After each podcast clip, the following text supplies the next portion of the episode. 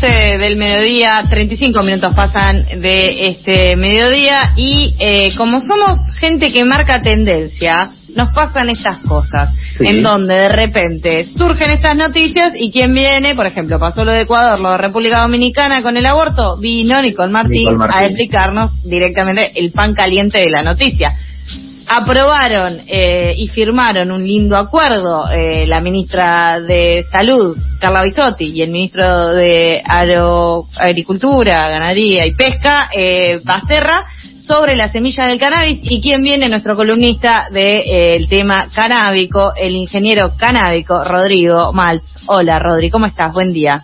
¿Cómo andas, Sofi? ¿Todo bien? Bueno, muchas gracias.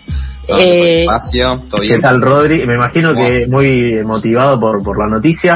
Te habrás despertado tal vez con las cosas preparadas para hoy, pero la vida te pegó ahí como un cachetazo. Claro. tenés que preparar otra cosa. tenés que preparar otra cosa. Esto es así, esto es espontáneo, este, este, este segmento en de hecho, cuando lo hablábamos con Sofi, cuando estábamos como pensándolo, era como, che, mirá que hay noticias semanales como todas muy importantes y quizás lo que tenemos preparado después lo tenemos que cambiar al último momento y es un poco como decís vos, lo, que pasó hoy, así que nada, con esta noticia de ayer me parece que tenemos como para charlar un buen ratito que, que, es muy interesante, es muy prometedor. Noticias de ayer extra extra, sí, porque también eh, comentábamos hace 15 días y les contamos a quienes nos están escuchando que eh, Rodri va a venir cada 15 días a contarnos estas novedades eh, y además a contarnos qué es lo que hace siendo un ingeniero agrónomo abocado al, al cannabis, ¿no es cierto? Eh, pero lo que pensábamos era como, bueno, está en agenda este tema y cada vez hay más acercamientos. veía algunas noticias en relación a, esto que vamos a, conversar ahora sobre las semillas que, titulaban de tipo Argentina cada vez más cerca del cannabis. Uno, ¿cuándo estuvo lejos? Dos, ¿qué, es, ¿qué es esa? Pero me entienden lo que quiero decir como está en, puesto en agenda, la gente está mirando y puede que haya cada vez más avances en el sentido de la legalización, ¿no es cierto? Sí, sí, sí, totalmente, totalmente. Hay una, hay una realidad que, que, es inobjetable, que es que más allá de la agenda social, ¿no? De, los activistas y, los consumidores eh, y usuarios, eh, ahora está en agenda de los funcionarios. Y eso es muy importante, me parece. O sea, eso sí es realmente algo eh, distinto a otras situaciones en las cuales los funcionarios hacían oídos sordos. y el otro día hablaba con alguien que, que está luchando, obviamente, con el tema del cannabis. Mira, si no me acuerdo, era Victoria Vaca Paunero, que nos decía que en 2007 los diputados eh, hablaban de, la droga como el, diablo mismo, ¿me entendés? Hace 13 años, tampoco tanto tiempo, y ahora, bueno, que se esté discutiendo esto en distintos ámbitos, que el presidente mismo haya hablado de cannabis en la apertura de sesiones ordinarias del Congreso, nada, como mucha info, yo a veces me cebo hablando, pero... no, pero vamos a, a, lo que nos enteramos, a este acuerdo que, que se firmó ayer, empecemos a desarmarlo y de ahí arrancamos. De una. Mira, a ver, lo que primero tenemos que entender es que lo que sucedió ayer eh, fue un, una resolución interministerial, está bien, entre el Ministerio de Salud, Ministerio de Agricultura y el INASE. El INASE acá es como la figurita más importante porque es el órgano de aplicación de todo lo que tiene que ver con el, manejo del germoplasma. Básicamente germoplasma es eh, como la información genética de cada variedad puntual, ¿está bien? Y, todo eso lo maneja el INASE, que es el Instituto Nacional de Semilla de Argentina. ¿Está bien? Cada país tiene su propio instituto. Y lo que firmaron ayer, eh, obviamente es un organismo descentralizado que depende del Ministerio de Agricultura, pero como ahora es, es, un, es una resolución interministerial justamente por el tema del cannabis medicinal, ¿no? que, es algo que labura con el Ministerio de Salud, como bien dijiste, a cargo de Carla Bisotti. Entonces, lo que se firmó es una resolución que lo que permite es que el INASE pueda empezar a trabajar con lo que es eh, germoplasma local, también que ya se encuentra en Argentina, que los cultivadores lo están utilizando, ya sea eh, cultivadores solidarios, autocultivadores para fines propios, etcétera. De hecho, hay, la Universidad de La Plata está laburando con germoplasma local, un montón de clubes de cultivo. Eh, bueno, la gran mayoría de, los proyectos intentan utilizar la genética local, pero hasta ahora se venía negando. Siempre había que importar por una cuestión de una palabra eh, bastante clave en el tema que es trazabilidad. Saben que la trazabilidad si quieres, Sofi, puedo ampliarlo un poco más. Sí, obvio, claramente no tengo ni idea de qué es la trazabilidad. Claro, claro, claro, trazabilidad te dicen, a ver, para que la gente lo entienda, la trazabilidad, o sea, la representación gráfica de la trazabilidad es el famoso código QR que vemos en los en cualquier packaging de algo o en menor medida el código de barras. El o sea, la trazabilidad lo que lo, importante es poder tener la información completa de todo el proceso productivo de ese producto que vos tenés en la mano. O sea, saber cómo, cómo fue todo su camino de distribución, manufactura, producción primaria, etcétera. Y bueno, con el cannabis es muy importante esto porque bueno, uno necesita saber cómo fue todo el proceso. Está bien que no haya fallado algo o si falló algo, bueno, poder desentramar todo lo que pasó y, y ver qué es lo que falló. ¿Está bien? Entonces la trazabilidad por eso era lo que venía poniendo eh, el palo en la rueda de avanzar con la genética local, básicamente porque se exigía que provenga de una fuente, también de algún banco productor de semillas, con eh, la información eh, completa de esa variedad. Y, y, se decía que, bueno, la gente acá en Argentina, bueno, tenía la variedad, pero como le importaron de forma irregular, está bien, como uno podía llegar a comprar semillas por correo, eso, bueno, obviamente que impedía tener una, trazabilidad completa. ¿Está bien? Entonces, ahora se permite eso. O sea, como que se libera la, la, eh, el tema de la trazabilidad, ya no es solo con las importadas, sino como decir, bueno, arranquemos de acá con lo que tenemos y avancemos para adelante. Y esto es importante porque, eh, digamos, entender todo el proceso de dónde viene y hacia dónde se va, eh, implica también un cambio en los distintos tratamientos, ¿no? Porque cada persona eh, tendrá, a lo mejor, eh, la necesidad de, consumir, por ejemplo, si tiene que eh, consumir aceite de cannabis con determinadas características de determinada planta, no es todo lo mismo, y para eso es importante tener la información de todo el proceso. ¿Es así? Exactamente, exactamente. Una de las cuestiones fundamentales es eh, la, trazabilidad, lo que te garantiza es eh, la calidad final y poder mantener cosecha a cosecha el mismo perfil, como bien decís vos, de cannabinoides, también que, que es como la palabra clave, también como para definir que es el perfil de cannabinoides, es básicamente tal variedad tiene tanto contenido de THC, tanto contenido de CBD, que son generalmente los cannabinoides más conocidos, pero después hay muchos otros más que también se miden y tienen funciones menos conocidas porque no hubo tanta investigación, pero lo, importante es que para mantener un tratamiento en el tiempo, como bien decís vos, vos necesitas tener siempre la misma eh, la misma composición química de tu eh, de tu sustancia que utilices, ya sea un fármaco o un aceite de cannabis medicinal, con la misma dosis, con la misma concentración y bueno, justamente la trazabilidad viene como a garantizar un poco eso. Pero lo importante de esto es que no, no es menos trazable un producto final, el aceite medicinal, por haber arrancado con una variedad que fue incorporada de forma irregular al esquema de cultivo. También lo, lo que se hizo ahora es como una, una una amnistía, una amnistía. Están blanqueando semillas, o sea, es un blanqueo de semillas.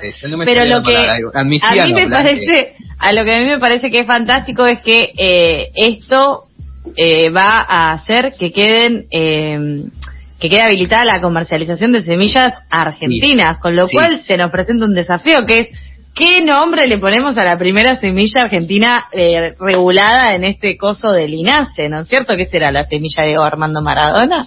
¿Acaso? Puede ser, puede ser una... una, Porque tenemos vacuna, hay que poner un montón de nombres. Tenemos vacuna, tenemos cepa, ahora tenemos una semilla. ¿Qué está pasando? Hasta se puede hacer juego de palabras, obvio, hablando de semilla de cannabis y Diego Armando, ¿no? Claro. Diego Armando Push. Diego Armando Push. Todo, todo. Pero bueno.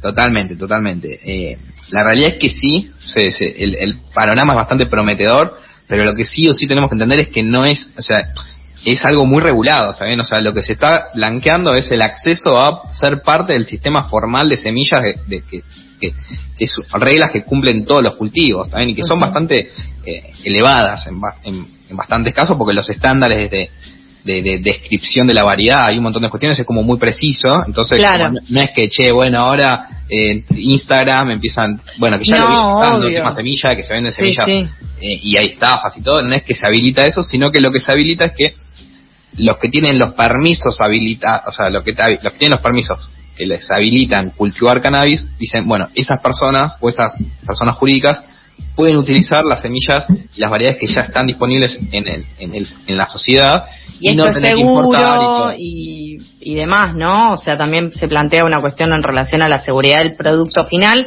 porque esto es todo dentro de lo que sería la Ley Nacional de Cannabis Medicinal.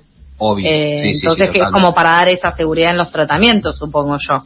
También. Sí, más que nada, más que seguridad es como para reconocer también el trabajo de los cultivadores y, los pacientes que fueron como investigando y diciendo yo necesito esta variedad, no me vas a importar otra, la tengo que volver a testear. Es tipo, yo necesito esta, déjame blanquear esta y, yo estoy tranquilo. Eh, y un poco me parece que es el reconocimiento de ese laburo, que, para mí es súper valorable, así que, que, para mí es como súper importante que, las autoridades reconozcan eso eh, que es un saber que ya existe y no es necesario volver a investigarlo y a partir de acá sí avanzar con el desarrollo de mejores variedades o lograr que sean más estandarizadas las producciones. Quizás un autocultivador tiene la misma variedad, pues la mantiene con esquejes, que bueno, si después alguien no sabe qué son esquejes, eh, podemos charlarlo también. Arroba ingeniero canábico, pero sí, me encantaría. sí, sí, sí. tenemos cursos, tenemos asesoramientos personalizados, hay de todo, pero, pero bueno, fundamentalmente, si vos mantenés tu variedad con esquejes, en lo que sí puede ir variando es el perfil, la, cantidad de cannabinoides básicamente por las condiciones ambientales. O sea, no, no quiero ser tan nerd ni tan bodrio, pero, o sea, aunque vos tengas la misma genética, según el clima y las condiciones donde, donde cultives esa genética, eh, el resultado puede ser distinto. Sí, porque son plantas muy sensibles son como cualquier planta, claro, o sea, eh, siempre lo que vos vas a ver de la planta es una combinación de su genética, del ambiente donde creció esa planta puntual y la combinación entre la genética y el ambiente. ¿está Eso es como la, la ecuación ¿no? de fenotipo, si alguno lo quiere googlear. Lo que esto está bárbaro porque te da vos siempre sacás la matrícula de o sea, el título lo tenemos acá a la mano, cualquier duda, el tipo es ingeniero, pero además de eso, lo que me parece que es destacable de esta noticia es que suma a distintas herramientas como el camino de la institucionalización, ¿no? Lo que primero fue una costumbre o una búsqueda, una cuestión más casera, se reconoce por el Estado, se reconoce por el Estado, por las instituciones y se generan distintas herramientas para que esto se pueda regularizar, porque digo, la Ley Nacional de Cannabis Medicinal por sí misma no, no hace nada, se necesita el registro, se necesitan las semillas, se necesita reconocer a los cultivadores que es lo que se está haciendo, entonces como que en ese camino eh, está bien y sobre todo también pensando en eh, quienes necesitan el cannabis para tener un mejor estilo de vida que es lo que principalmente hay que pensar en este tipo de noticias. Primero ellos y después eh, el resto, ¿no? Como... Sí, sí, sí, sí, totalmente, totalmente. El tema de, de que los pacientes sean la, la, la principal, eh, el principal objetivo de mantener un producto de calidad es lo más importante, así que creo que, como bien decís vos, estamos encaminados a eso y, y, nada, e, esperemos que avancemos cada vez más rápido.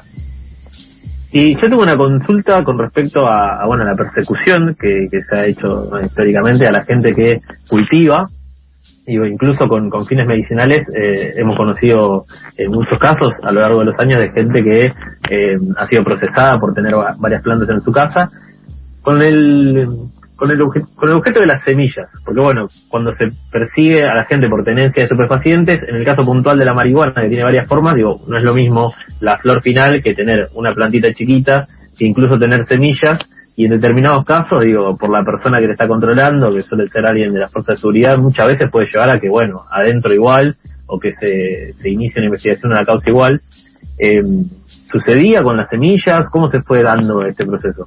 Sí, sí, sí, siempre que uno ve lo que, cuando leí una noticia de un operativo te cuentan todo, te cuentan hasta la tierra, o sea, la maceta, imagínate que las semillas las recontra remil contabilizaban y eran como pequeñas balas del diablo para o era como eh, o sea súper contabilizadas y como el mal representado en su máxima expresión. Así que sí sí siempre estuvieron perseguidas. Obviamente que es mucho más difícil no de, de encontrar semillas por eso entran de a miles y a miles y hay un montón de gente que está vendiendo de forma irregular, corriendo un riesgo importante y al mismo tiempo, bueno, eh, perjudicando a los usuarios que muchas veces confían en páginas eh, Claro, porque es lo que suele, lo que, un montón de gente. lo que se estuvo viendo, les contamos, eh, arroba ingeniero canábico, lo pueden encontrar a Rodri así en Instagram. Ingeniero punto canábico. ingeniero punto canábico. Si no llegué, no llegué al, sitio. eh, lo pueden encontrar ahí y es su ecosistema. Entonces, el tema de las, de las estafas de personas que compran a supuestos bancos de semilla y que pasan una transferencia antes de tener el producto, nosotros recomendamos que no lo hagan eso con nada, básicamente. Eh, ni con semillas, ni con nada que se compre. Que juegan con la desesperación de Claro, pero es que en ese tema, en el caso del cannabis medicinal en particular, digo, si yo lo necesito y lo necesito ahora, eh, voy a tratar de ver entre mis amigas, mis conocidas, recomendaciones y demás, pero si no, recurro a eso, a googlear y a, y a ver qué onda y, esperar tener suerte. Entonces, frente a eso, está, está bueno saber que ahora se está regulando. ¿Qué, qué nos queda eh, por esperar? Eh, Rodri, nosotros acá somos a veces un poco que cuando están estas noticias de que vamos a tener una semilla nacional, un poco nos paramos arriba de la mesa, flameamos una bandera argentina, como que todo esto nos, nos envalentona en ese sentido, pero ¿qué es lo que nos queda para esperar ahora? ¿Cuáles serían las perspectivas, digamos, de lo que, de lo que se conoce con esta noticia? Bueno, ¿y ahora qué? Bueno, bien, es una buena pregunta. Eh, yo estoy en la misma, a full, agitando la bandera a pleno, y yo soy bastante optimista y, y como que pongo la vara alta. O sea, realmente por las condiciones eh, agropecuarias que tiene nuestro país, por la infraestructura que tenemos de, empresas y organismos públicos como el INASE, el INTA, SENASA, el Ministerio de Agricultura, la presencia del Estado eh, a nivel nacional es muy fuerte, entonces realmente creo que tenemos un potencial enorme y, podemos llegar a ser líderes eh, en producción de semillas, en desarrollo de tecnología para cannabis, bueno, en un montón de aspectos vinculados a la agricultura. Y, el cáñamo el cáñamo, bueno, obviamente, el cáñamo a nivel industrial en la pampa, ¿sabes qué? Crece a pleno y sería un cultivo clave. para, mejorar el, pero a ver, pero el cáñamo para hacer tela, ¿eh? Ni siquiera. Claro, sí, obvio, obvio. El cáñamo industrial 100%. Eh, crece como yuyo.